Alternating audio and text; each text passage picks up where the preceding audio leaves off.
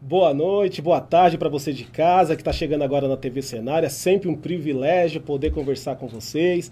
É um prazer, mais uma vez, poder bater um papo e, mais do que isso, apresentar para você tudo que acontece aqui em Ferraz, na região, no Brasil e fora do Brasil também. Hoje é um dia muito importante, não só para Ferraz de Vasconcelos, mas com certeza para o Brasil. Hoje nós vamos receber uma pessoa importantíssima, mas antes disso, eu gostaria de pedir para você de casa que está nos acompanhando, que está chegando agora, é compartilhe o nosso link. É importante sempre essa interação. É, o programa Dialogando com Lideranças foi criado para poder ter essa interação entre você de casa e nós aqui. Então é importante você participar através do compartilhamento.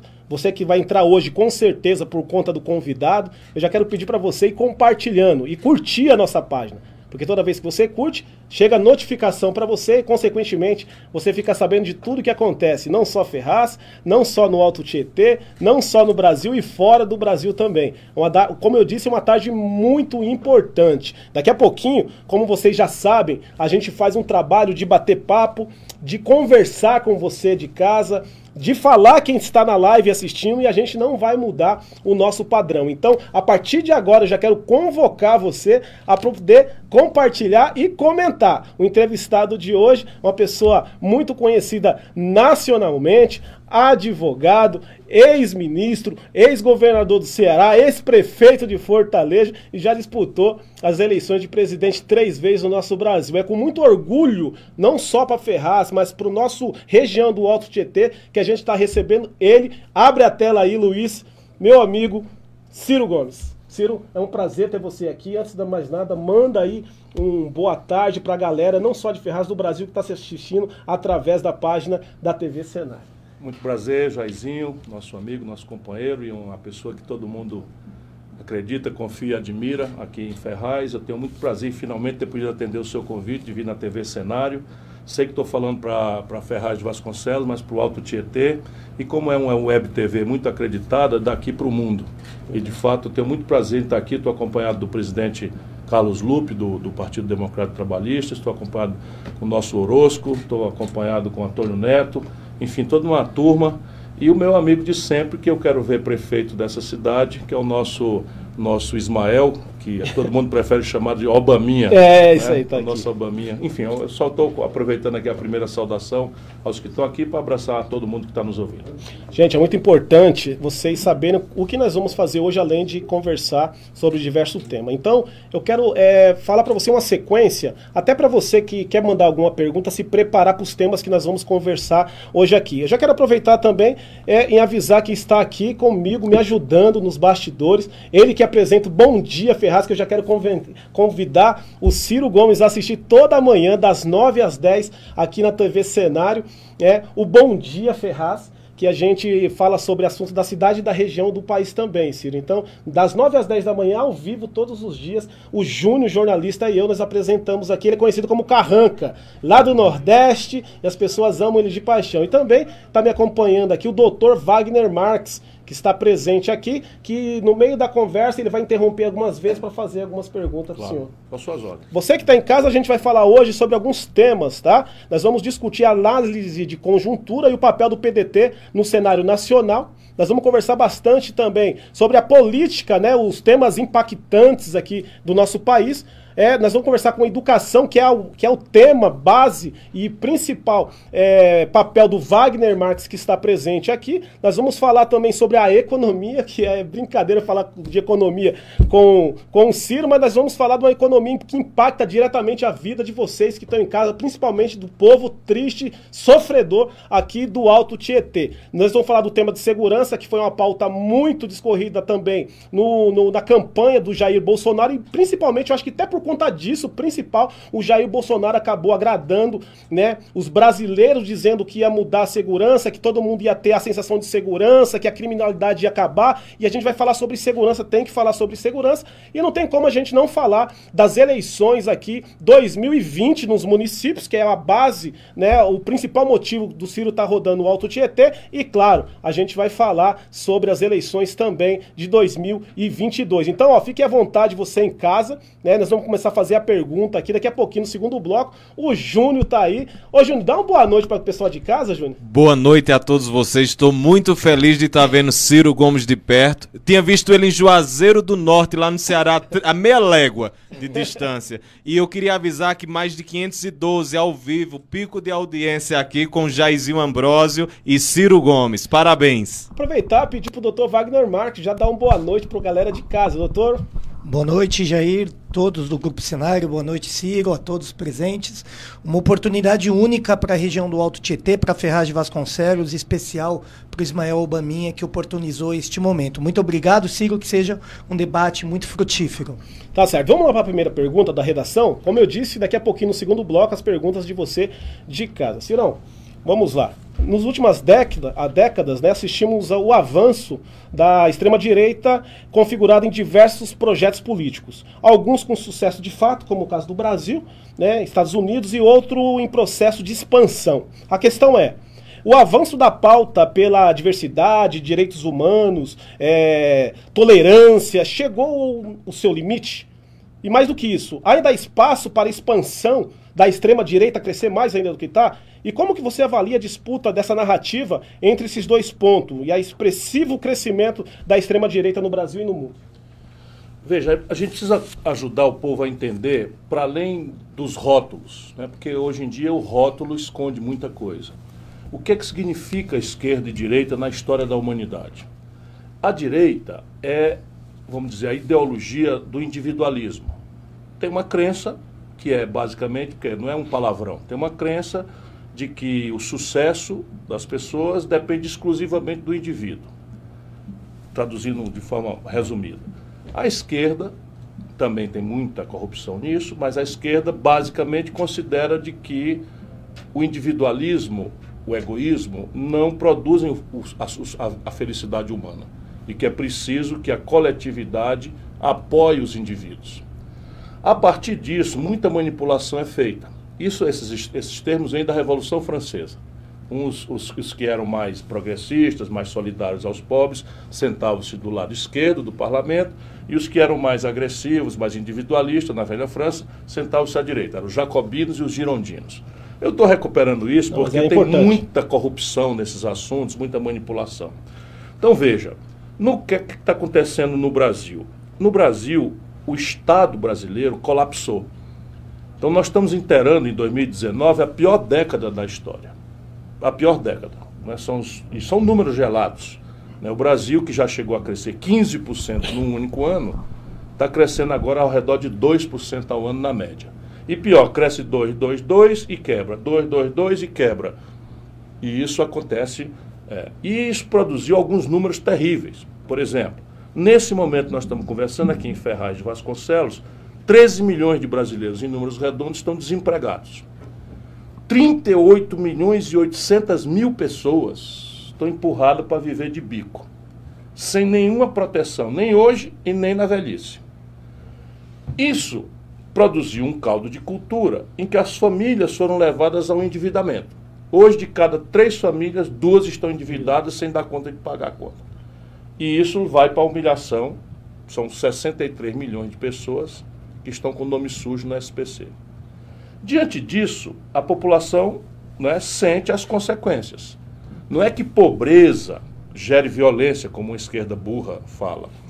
Não é pobreza que gera violência. O que gera violência é a justa posição da miséria com a opulência, com o luxo, né, com o exagero consumista, em cima especialmente do jovem. Então você imagina o que é, o que é ser brasileiro para um jovem que nasceu na periferia do Rio de Janeiro, na periferia de São Paulo ou de Fortaleza. É, é todo dia compre, compre, compre, compre. Ele não tem renda, o pai não tem renda, a mãe não tem renda. E ele, com 12, 13, 14 anos, está tomando notícia né, do celular, do tablet, do tênis, da camiseta, não sei o que e tal. E ele tem a justa. Isso é irresistível, porque entra por todos os buracos da cabeça, né? Pelos olhos, pelos ouvidos, pela boca. E ali o gavião do narcotráfico oferecendo 30, 40, 50 reais de diária. Esse cenário produziu o caldo de cultura da direita. Qual é? O medo. Então, a desconfiança do futuro, o medo do futuro, a não, a não confiança no sistema. Quer dizer, o que é que o jovem, o que é que o cidadão brasileiro espera da política? Para ele hoje, o bom exemplo está esquecido. Ele só vê na política a mentira na véspera da eleição, o privilégio, a corrupção, a ladroeira. Ou seja, é a mentira e o privilégio, é a ladroeira, a mentira, o privilégio, a ladroeira. Isso produzia esse caldo de cultura no mundo e no Brasil, porque, de um outro lado, a velha esquerda fracassou. Né? Aqui no caso brasileiro, eu tenho o hábito de falar com franqueza para as pessoas. O PT, quando foi ao poder, carregou uma esperança muito grande do povo. Não é brincadeira, um operário que vem no pau de arara, vindo do interior do Nordeste, que chega, vira um operário, lidera greves e de repente, com dificuldades de escola, de escola, com dificuldade de comida, com dificuldade de tudo, ou seja, a própria cara do povo brasileiro vai à presidência da República com Lula. E muitas coisas aconteceram, não é? Muitas coisas. O salário mínimo melhorou, o crédito explodiu, a Bolsa Família criou uma rede de proteção social naqueles lugares mais pobres. E a população, isso tudo fez com que 40 milhões de pessoas subissem na sociedade, saíssem da miséria de não poder Extrema. comprar nada para poder entrar num crediáriozinho e comprar um fone de micro-ondas, uma, uma geladeira, etc. E essas pessoas imaginaram que aquilo era uma rampa. Que eles saíram, vou falar aqui como o povo fala, saiu da merda, melhorou um pouco e que o filho dele ia melhorar. O próprio PT colheu o preço de não ter uma estratégia, porque subiu o salário mínimo, não se sustentou, o salário mínimo já esfriou de novo. Porque o salário mínimo era 76 dólares a poder de compra, a gente compara com o dólar, que é a moeda que não muda muito de valor. Então era 76 dólares a poder de compra, com o Lula foi a 320, já com a Dilma cai para 200 e tanto. As pessoas sentiram que foram roubadas. O crédito, que é como um porre, né? Na hora do porre você sente a euforia da bebida, mas depois vem a hora amarga de pagar. E aí as pessoas perdendo o emprego, perderam a renda. É com isso que elas se endividaram. Entraram no SPC. Então entraram no endividamento absolutamente explosivo. Então perdeu o valor do salário mínimo, perdeu o acesso ao crédito e aquela rampa, né, que parecia que o filho do brasileiro ia melhorar, virou um pau de sebo. As pessoas escorregaram de volta. E isso virou ódio. Nesse pessoas... momento começou a ascensão, então. É, a direita vem aí. Ela vem pelo medo, produzido por uma crise que não foi o Bolsonaro que produziu. O Bolsonaro surfou nessa surfou crise. na onda. E não está dando conta, porque não tem como ser resolvido assim. Do jeito que o Paulo Guedes está fazendo, não tem como. Porque o egoísmo não percebe que o capitalismo moderno já mudou muito. Não é mais como era no passado. E qualquer pessoa entende, o capitalismo moderno funciona assim. O consumidor, não é? Que, é, que, é o, que é a chave de tudo então, se o camarada, a família pode comprar, o comércio vende. Se o comércio vende, ele encomenda da indústria. Se a indústria vende, ela compra mais da matéria-prima e todo mundo contrata mais que pode comprar mais. Essa é a roda do crescimento econômico.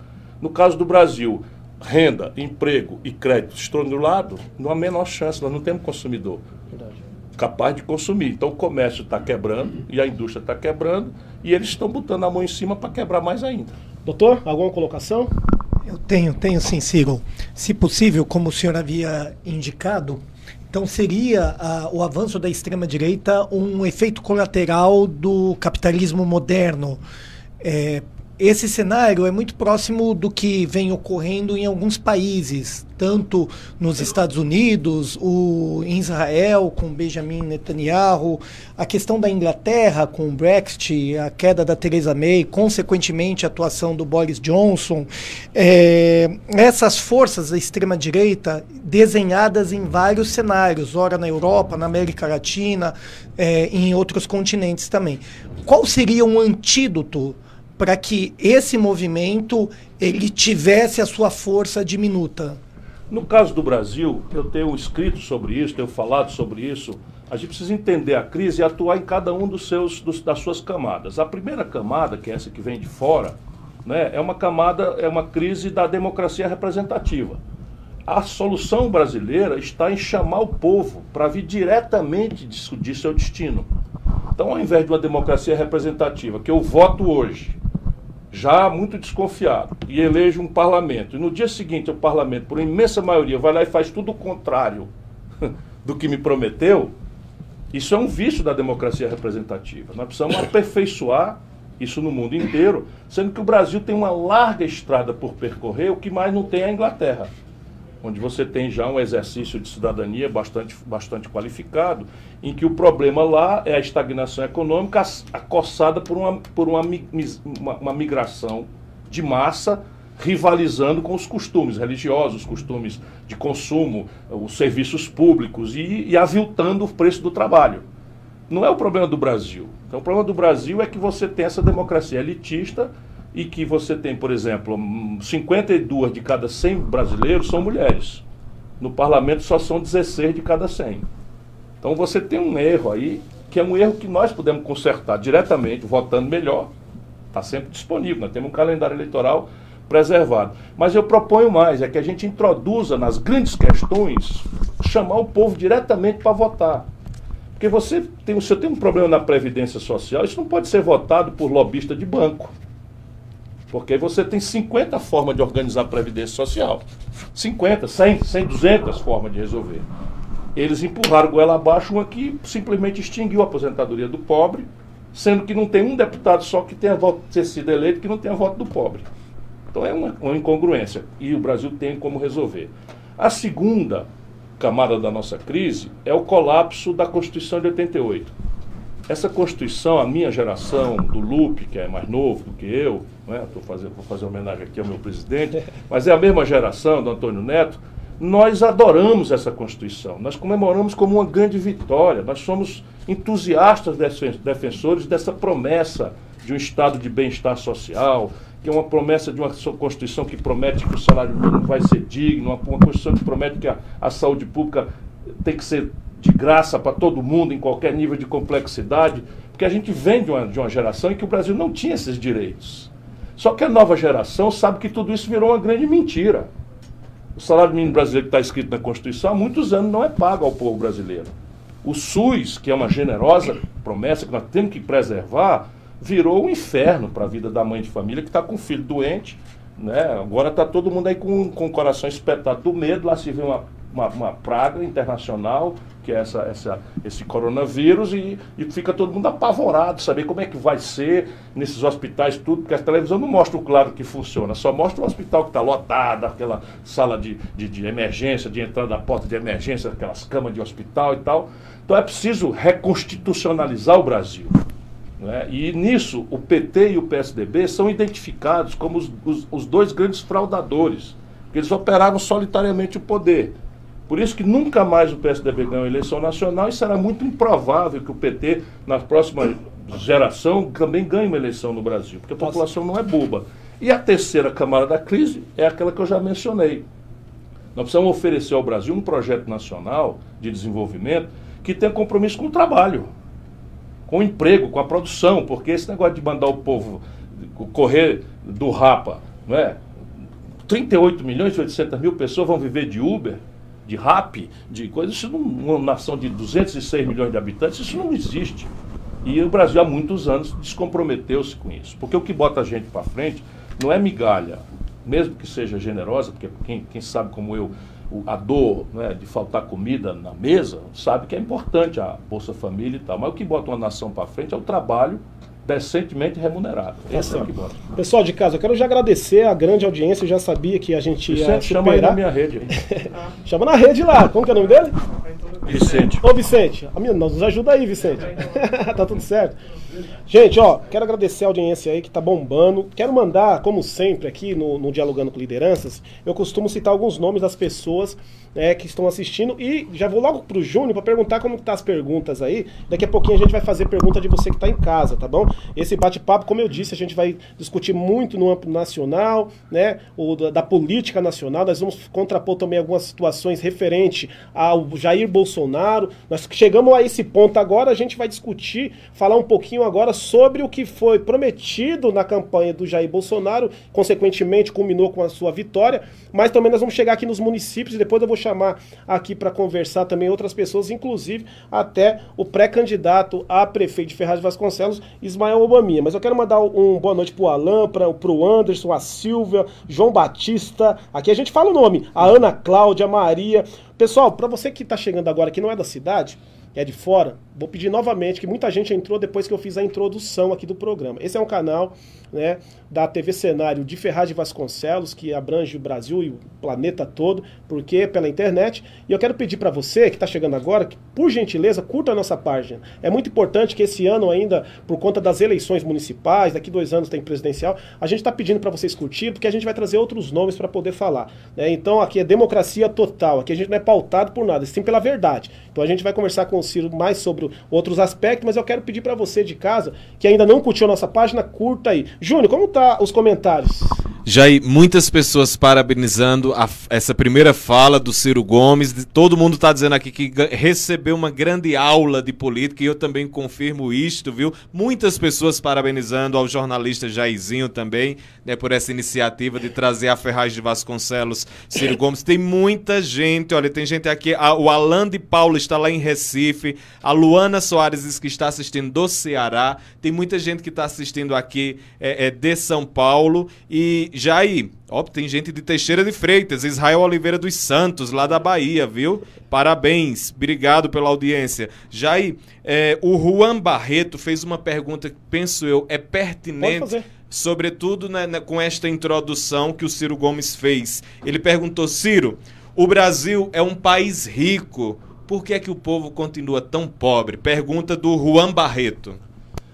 O conceito de riqueza, Juan, mudou muito. Não é? O Brasil é um país definitivamente muito rico, mas a nossa riqueza é uma riqueza que era assim classificada com os critérios do século XX, do século XIX.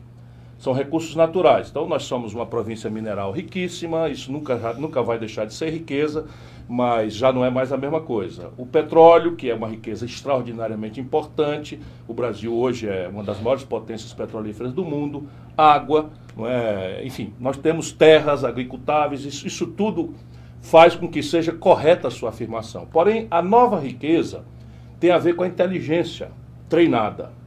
E o Brasil tem uma inteligência extraordinária. Quem conhece o nosso povo, como eu, que é a cultura brasileira, a diversidade, Lauro de Freitas, no interior da Bahia, e, e lá, minha querida conterrânea do Ceará, esse país é uma coisa absolutamente extraordinária. Mas a escola, por média que nós estamos dando, é a escola do século XX.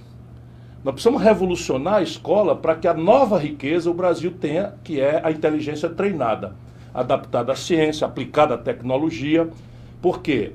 A vida moderna, eletroeletrônica, informática, celular, tablet, química fina, remédios, vacinas, meio de diagnóstico médico, a base de tudo isso é a tecnologia. E o Brasil está destruindo a sua base de produção moderna na crença de que petróleo bruto, é, minério de ferro in natura, soja, milho, boi, galinha vão pagar nossa conta de vida moderna. Essa é a explicação. Isso, o lado bom é que isso tem saída, porque não ter riqueza nenhuma é muito pior.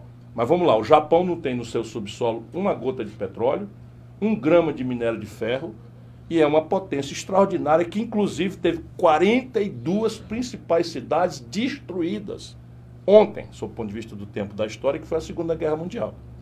Toda a base eh, da infraestrutura do Japão foi destruída.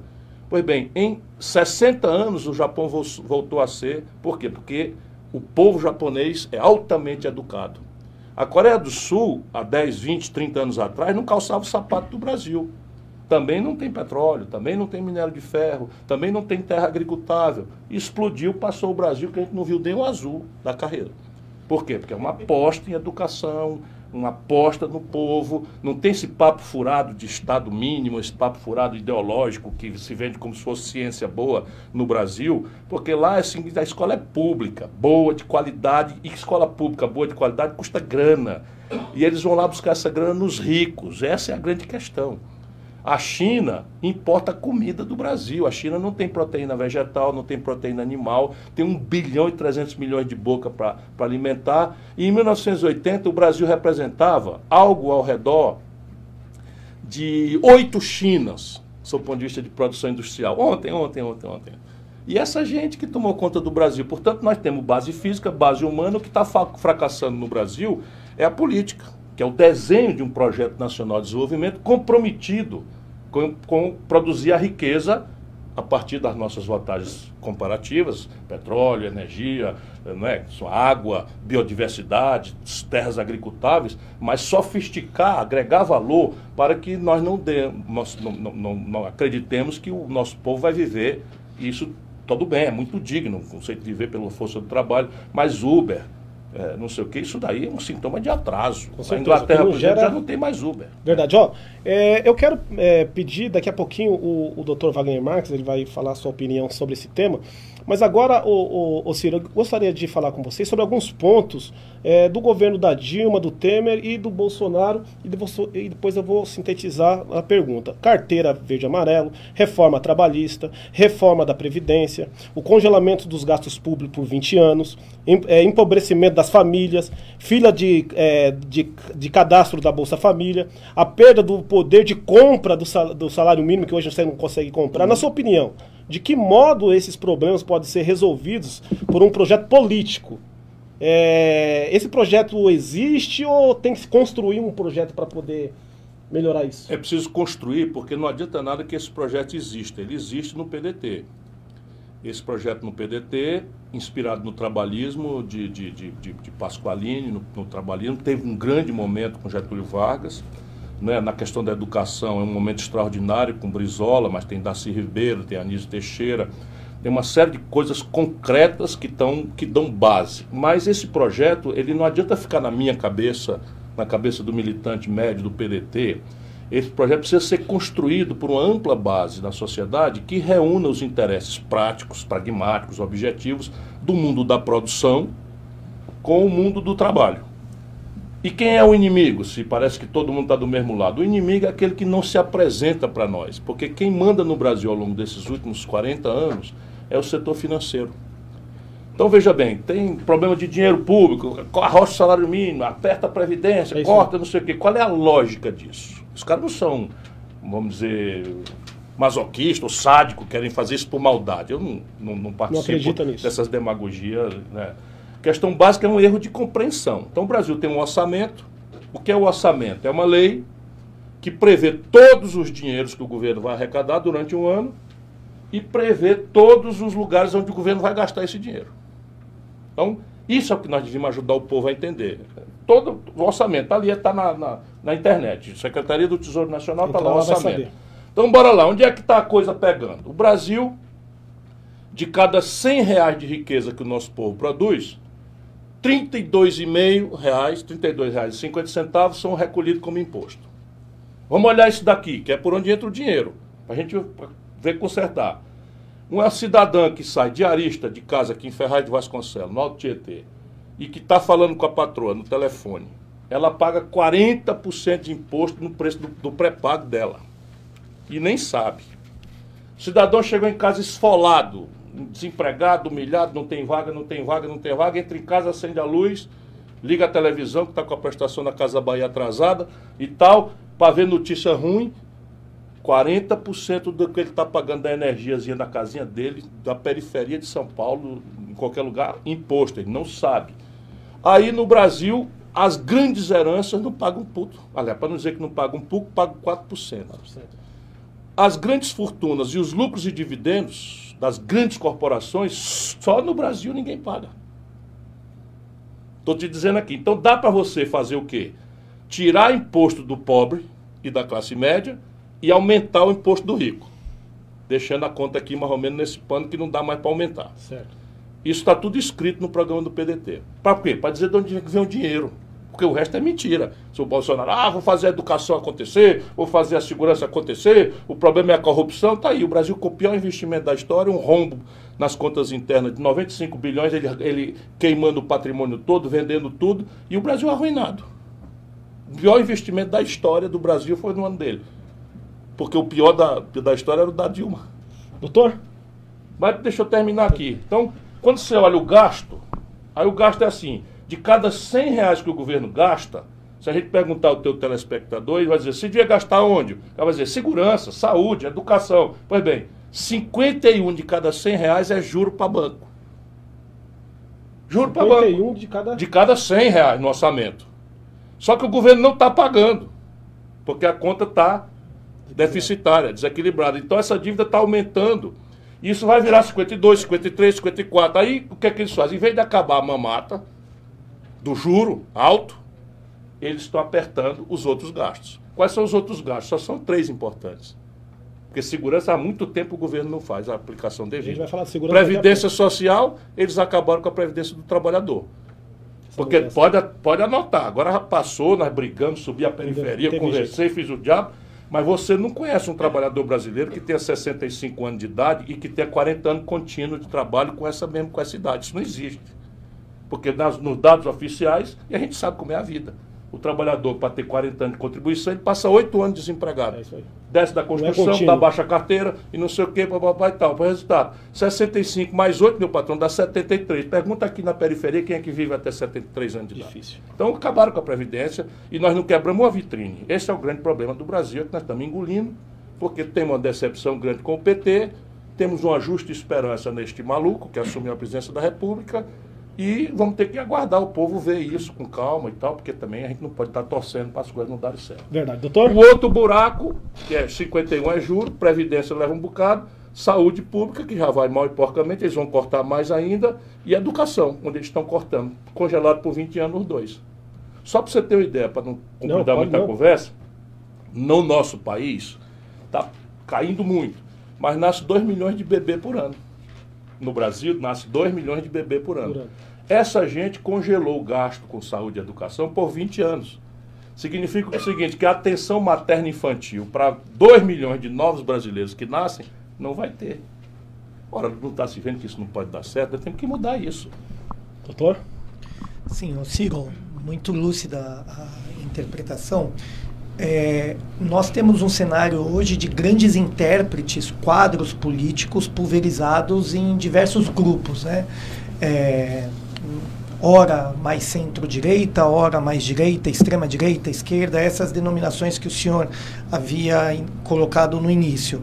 Num cenário de crise como nós estamos vivendo e a enorme necessidade de apontarmos um caminho mais propositivo, é possível uma política de conciliação, pensar em atores que talvez tenham transitado é, com experiências entre Fernando Henrique, com os governos do PT e também no atual governo, e construir uma unidade a fim de superação da polarização que as pessoas tanto insistem, ou então não é possível conciliar e é um projeto necessariamente novo? O Brasil precisa achar um ponto de equilíbrio entre a necessária ruptura e a necessária conciliação para construir o dia seguinte dessa ruptura. Deixa eu ver se eu explico. Sem confronto, não há mudança. Não é? Se você olhar o seguinte, esqueça Lula, Fernando Henrique, são todas as pessoas que deram sua contribuição, eu ajudei os dois, então assim, tem uma certa moral para falar. falar. Mas isso aqui é passado, e eles repetiram a mesma política. Não sob o ponto de vista, vamos dizer, da ênfase no social, que o Lula evidentemente é mais, tem mais atenção ao social do que o Fernando Henrique, ou o Fernando Henrique com atenção maior à eficiência econômica, é, pelo menos no discurso oficial deles. Esqueça isso, vamos no que interessa, a política econômica. Em 1980, eu chamo a história, que é para poder a gente ver que não é negócio de paixão, ideologia, maluquice que estão infernizando o debate no Brasil. Em 1980, um terço da riqueza do Brasil era tirado da indústria. Esse ABC paulista, aqui a periferia de São Paulo, sabe melhor do que eu o que eu estou dizendo para o Brasil inteiro, porque o Ceará nunca teve grandes indústrias, está tendo agora. Mas agora, essa que era um terço da riqueza brasileira era industrial e a gente era oito Chinas, hoje caiu para quase 10% apenas da riqueza. Nós estamos, nos últimos três anos, professor, o Brasil fechou 16 mil indústrias.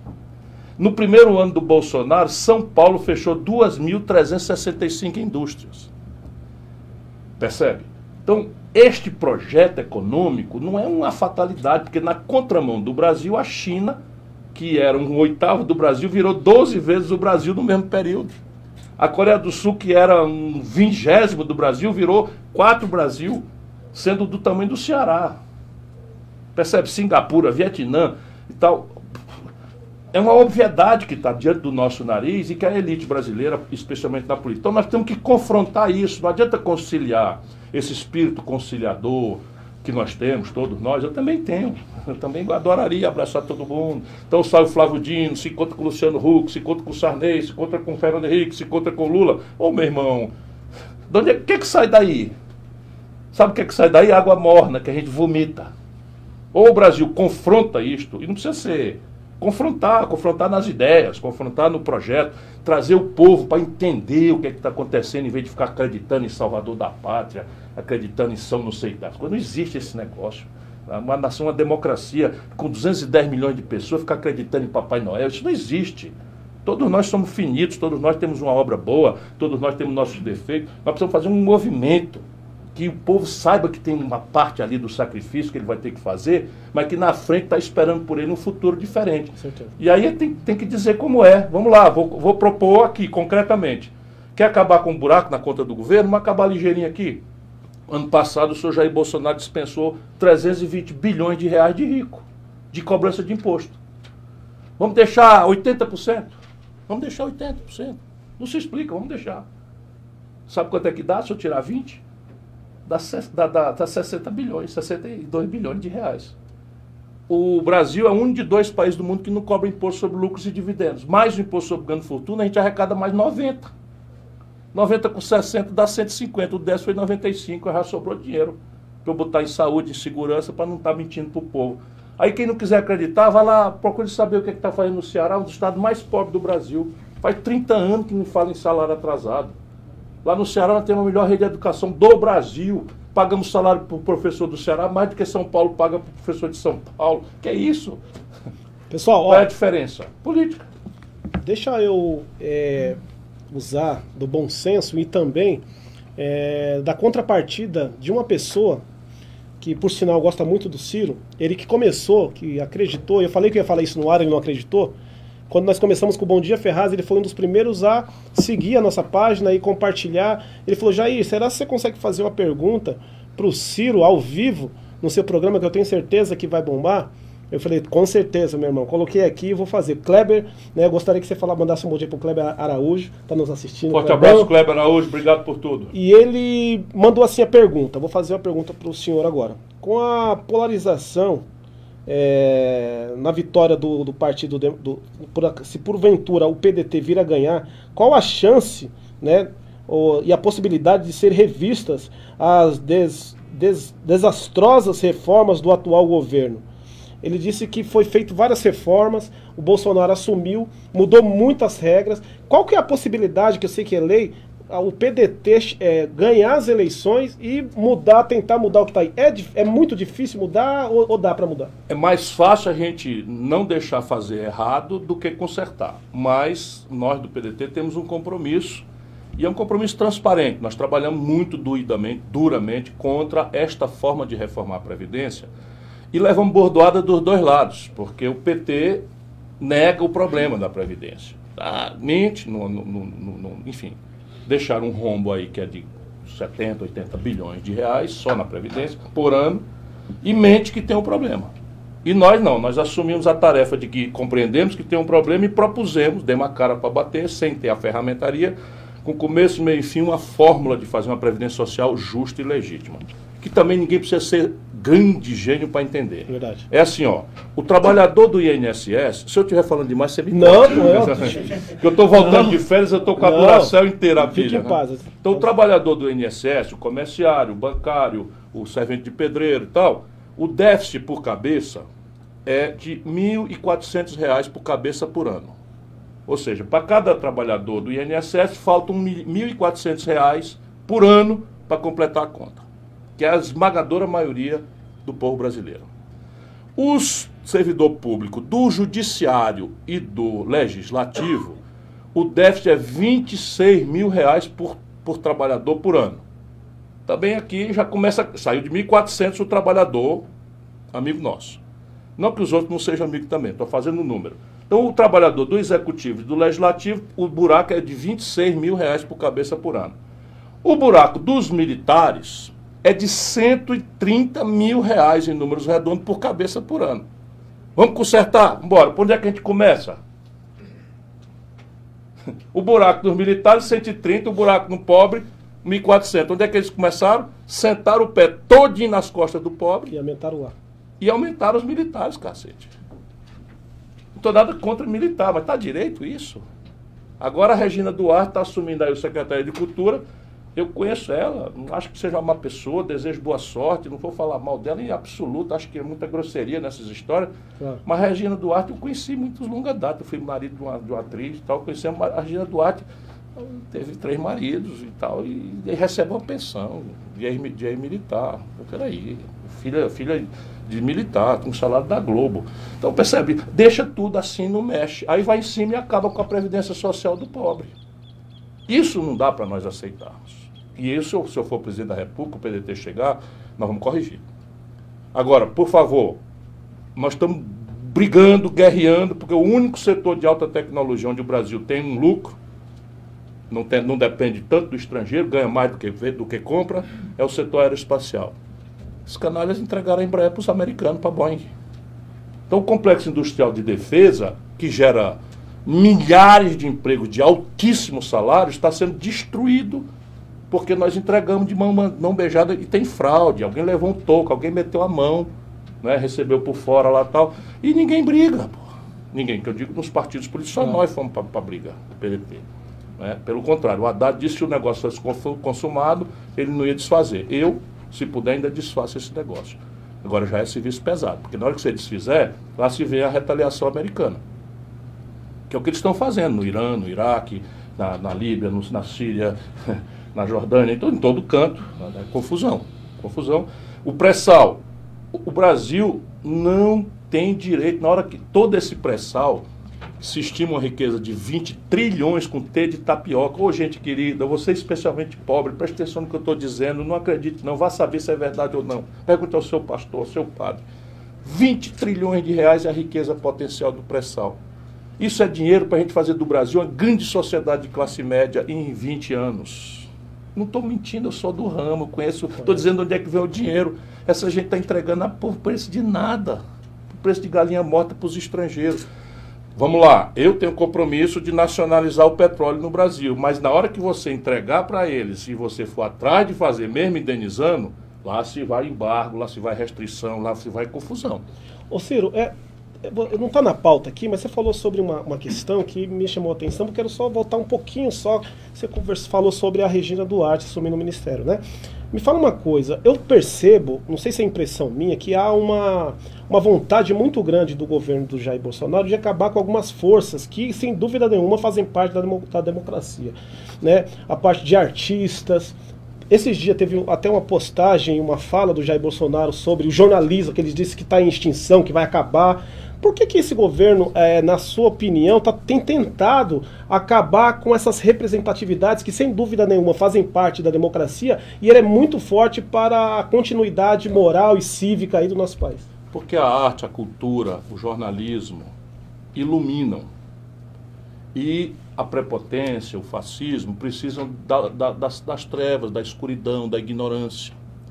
Então a ideia qual é? A ideia é o seguinte: ele se acerta por cima com um pastor, mete grana, ou com um padre, ou com um empresário da mídia, mete grana e o povo fica na ignorância. E esse daqui pega tão julgado. Então, não é o Bolsonaro. Isso está acontecendo no mundo inteiro.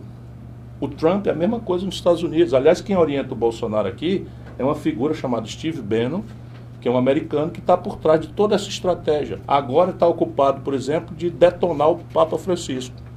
Está trabalhando para detonar o Papa Francisco, porque o Papa Francisco está falando em pobre, está falando aí numa igreja que não seja egoísta, a igreja católica.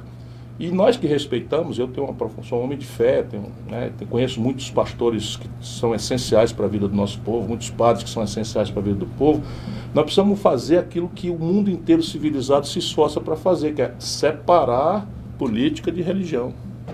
E... Como a manipulação artística, petista, também está errada. Está errada. O Bolsonaro ele, ele reina porque ele, ele, ele, ele, quer, ele quer ser o Lula menos um.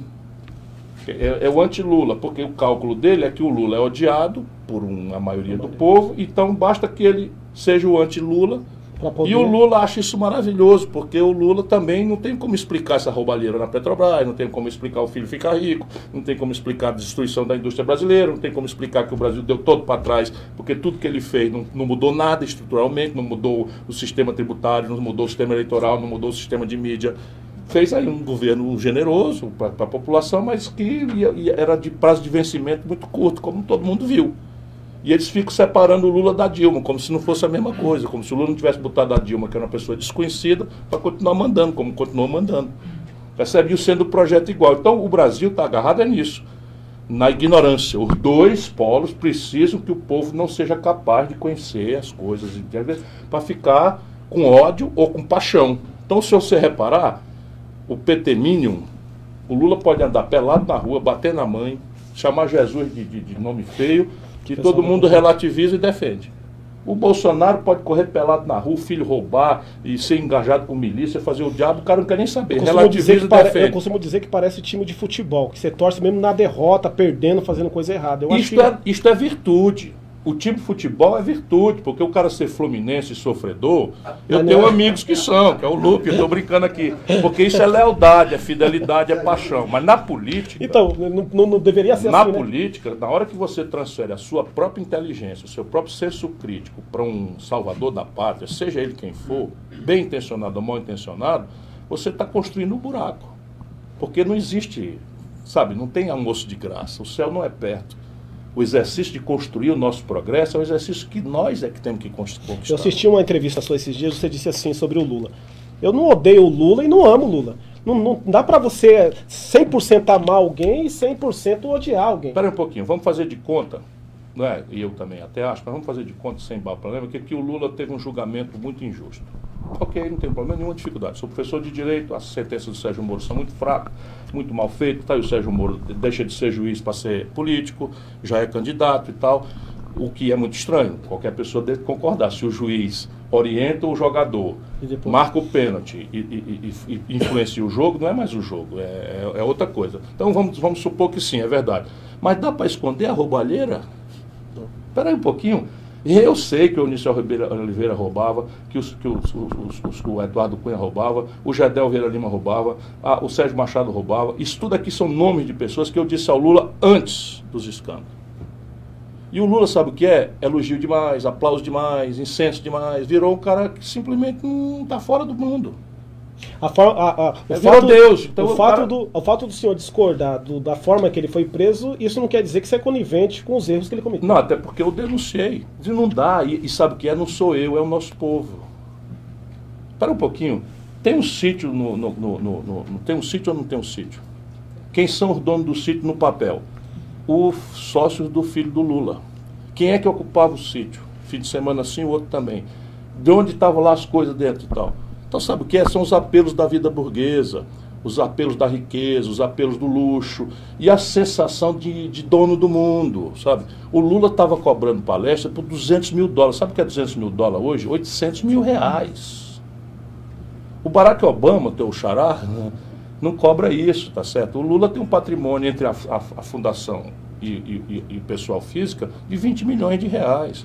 Ora, porra, se, lá no Ceará, se você não rouba nem herda, Henrique é merda. Isso é o, é o ditado popular de mau gosto lá no Ceará. Eu eu tenho herança, tenho não sei o que e tal, tenho um patrimônio de 2 milhões. Deixa eu te perguntar, o que foi 10 minutos? O quê? Ele tem que sair. Meu Deus, nem começamos a entrevista. Você tem que ir embora aqui 10 minutos, então vamos correr. Eu volto, aqui. eu volto.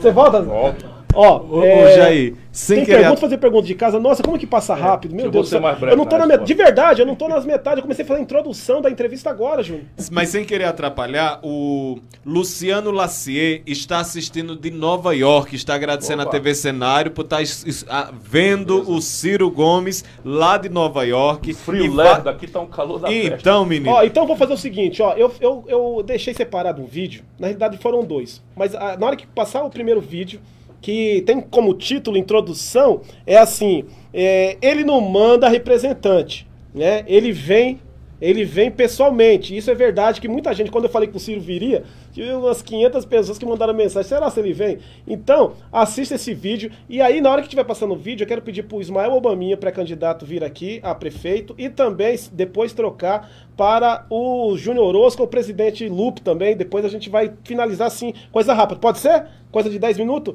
Ó, ele não manda representante, ele vem pessoalmente. Solta aí, Luiz. Te mandei o vídeo. Claro que eu te mandei o vídeo por, por... Você não colocou na pauta o vídeo? Não mata tá a gente do coração, Cadê o não, Luiz. Cadê o Natan? Você não passou, não passou o vídeo pra ele? Chama o Obaminha enquanto Ô, meu, técnica então já se senta aqui. lá. Senta aqui, Nossa, homem. passei o vídeo pra vocês no WhatsApp pra vocês esqueceram. Pode Já passar na frente da câmera. Pode Pode passar. passar na frente da Com essa câmera. elegância toda não faz mal. Já enquanto o Obaminha tá, tá chegando aí perto do Ciro Gomes, o Cláudio Luiz, ele disse, além de político, falando sobre o Ciro Gomes, além de político, um excelente professor também, parabéns, né? E o Val, é o...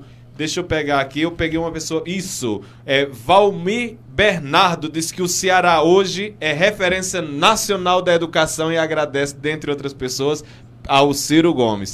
Olha, eu tinha reservado um vídeo tão bonito, pedi pra eles baixarem do Ciro, que ele do ano passado, das caminhadas. que ele- de contas. Nossa, que coisa linda aquilo lá, mas eu vou pôr depois do programa, eu vou colocar aqui. É, né, por que, que eu chamei Ismael Gominha? O Ciro tem que correr, já estou mudando bastante a pauta, porque ele está circulando aqui o Auto TT, só para quem você não sabe, é, só em Ferraz de Vasconcelos, o Ciro teve mais de 12 mil votos aqui, é, então ele está representando Vino Ferraz, e teve um nome que conseguiu trazer, quando ele veio falar comigo, eu quase dou um troço, foi Ismael Obaminha, pré-candidato a prefeito de Ferraz aqui pelo PDT. E eu quero fazer uma pergunta direta. É, Ciro, é, o PDT, estou vendo que você está fazendo várias é, reuniões em vários municípios aqui do Alto Tietê, inclusive Ferraz de Vasconcelos. É, se fosse para você mandar uma mensagem para quem está em casa, é, referente às eleições desse ano, que nós temos eleições para prefeito e vereadores da cidade, o que, que você falaria, em poucas palavras, para as pessoas que estão nos assistindo aqui do Alto Tietê? Veja, meu irmão, a política é a única saída por onde um pobre pode mostrar o poder que tem. Para isso, as elites hum, egoístas hum, querem que você ande disperso e não reconheça a sua, sua própria força. Eu mal comparo com aquele número antigo do circo do elefante, né? que é poderoso e que, com o mero estalar de um chicote, levanta a patinha, bota a, a- a bola na tromba e tal. Por que, que ele faz aquilo? Porque não conhece a força que tem. E assim o povo brasileiro não conhece a força que tem, está disperso, bombardeado todo dia com a notícia infame da corrupção, da ladroeira e, e de tudo que não presta, etc, etc. Mas a solução para a política podre não é negar a política como eles querem, porque não existe vazio. Se você não ocupar, esse vazio vai ser ocupado por alguém. E, e hoje, esse vazio que o povo desencantado, o jovem desencantado está deixando, está sendo ocupado pelo pior tipo de escória, pelo pior tipo de gente, pelos egoístas, pelos corruptos, pelos, por aqueles que não têm sentimento nacional. E nós vamos lutar no limite, mas nós não vamos lutar só porque queremos ser outros. Nós, nós queremos nos distinguir por três coisas.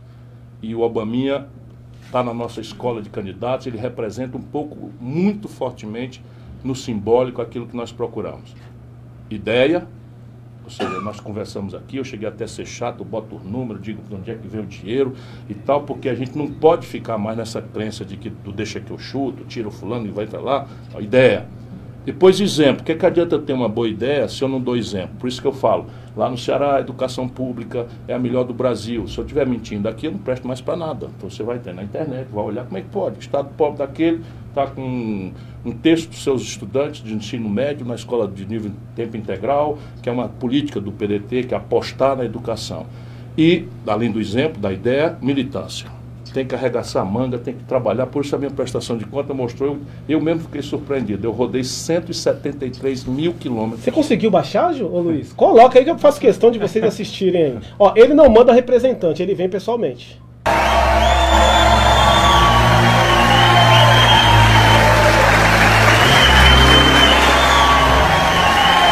Eu não mando representante, eu venho.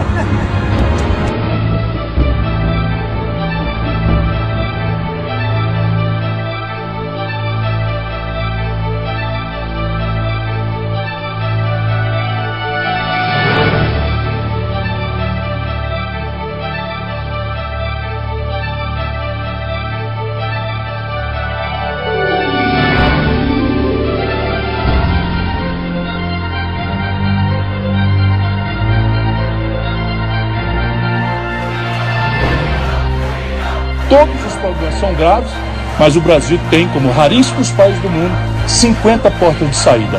Só depende de nós. É isso que eu estava falando, militância. Eu procuro dar o meu, o meu, a minha contribuição, mas como eu lhe disse, meu caro Jairzinho, é uma tarefa de um movimento. Nós temos que. E esse movimento tem que ser embalado pelos jovens que têm os valores. O valor da decência, não da decência da goela para fora, que o Brasil está cheio disso né, o valor da solidariedade aos mais pobres, e vocês são filhos de um migrante lá da, da Arapiraca, Arapiraca. da nossa querida Lagoa. Zé Dualho, ambulante. Estão crescendo pelo valor de vocês. Obrigado, né, e que podiam derivar para o egoísmo. Né, que é muito justo, você sacrificou-se, muita gente está aí na autoajuda, agradece a Deus e, e, fecha os olhos, os ouvidos para a dor do povo. Portanto, ter a, so, a solidariedade com o outro é o testemunho cristão, por excelência. Não adianta nada você ser cristão, é, ir para o templo, pagar o dízimo e não dar testemunho. Verdade. Agora eu quero falar com ele, Ismael Obaminha. Eu tenho propriedade para falar, é o irmão mais novo. É filho do Zé Duale que está aqui, a dona Maria que veio acompanhar. É, militante há muitos anos. Ele falou, rapaz novo, mas ele não é tão novo assim não, já, tá, já é vô. Já é vô? já é vô. 43 anos, dá uma olhada. Tá no... 43 anos, pai, mas ele vai falar um pouquinho. Mael, é, obrigado por ter trazido o Ciro aqui, convidado ele ter aceito também. Eu já tinha feito outros convites, mas graças a Deus hoje ele está correndo, pessoal, porque ele vai para Itaquaquecetuba, tem um grande ato lá em Itaquaquecetuba também. Ismael, a palavra é com você. Primeiramente, boa noite, boa noite a todos os telespectadores aí da TV Cenário. Eu, Jazinho, você curta aqui, até porque eu tô sempre aqui, inclusive na sexta-feira que vem, né? Tem um dialogando com você dialogando aqui. comigo aqui.